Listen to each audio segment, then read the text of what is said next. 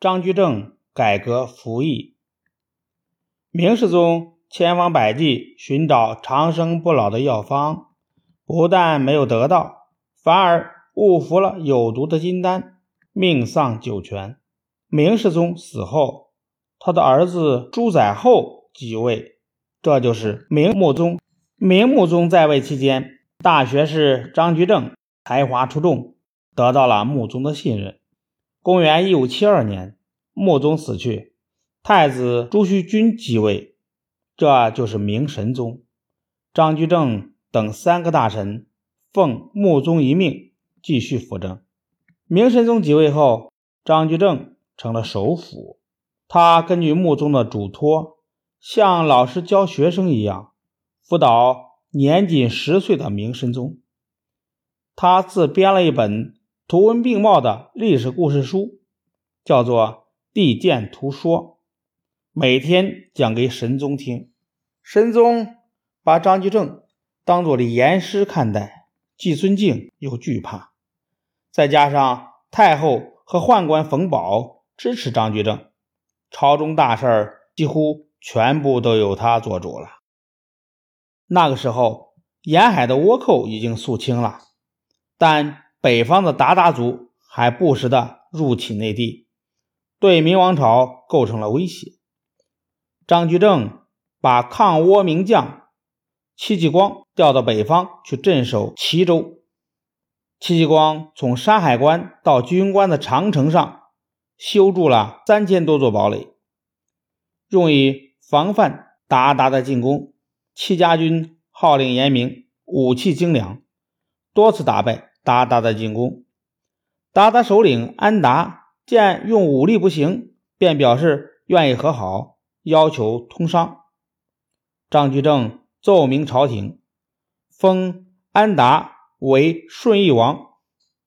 以后的二三十年中，明朝和鞑靼之间就没有发生战争，北方各族人民的生活。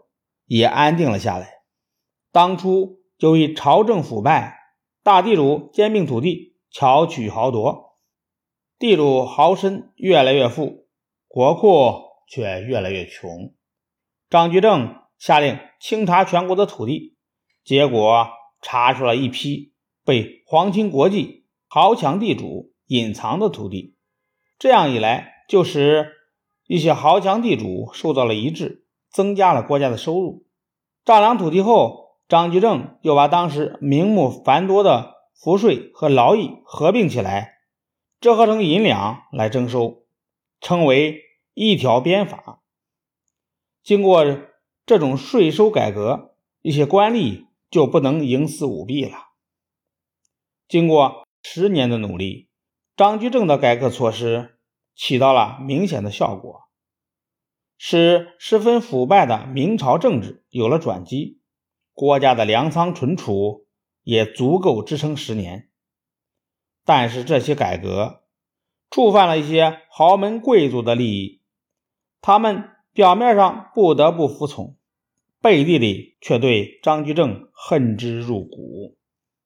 由于张居正的权力太集中了，明神宗长大后却反而闲得没事干。这时候，就有一批亲近的太监在内宫中用各种办法给他取乐。后来由张居正做主，把那些引诱神宗胡闹的太监全部赶出宫去。太后还让张居正代神宗起草了罪己诏。这件事儿发生后，明神宗对张居正从惧怕发展到怀恨。公元一五八二年。张居正病死，明神宗亲自执政。那些对张居正不满的大臣纷纷攻击张居正执政时专横跋扈。第二年，明神宗把张居正的官爵全部撤掉，还派人查抄了张居正的家。张居正的改革措施也遭到了极大的破坏。刚刚有一点转机的明朝政治。又昏暗了下去。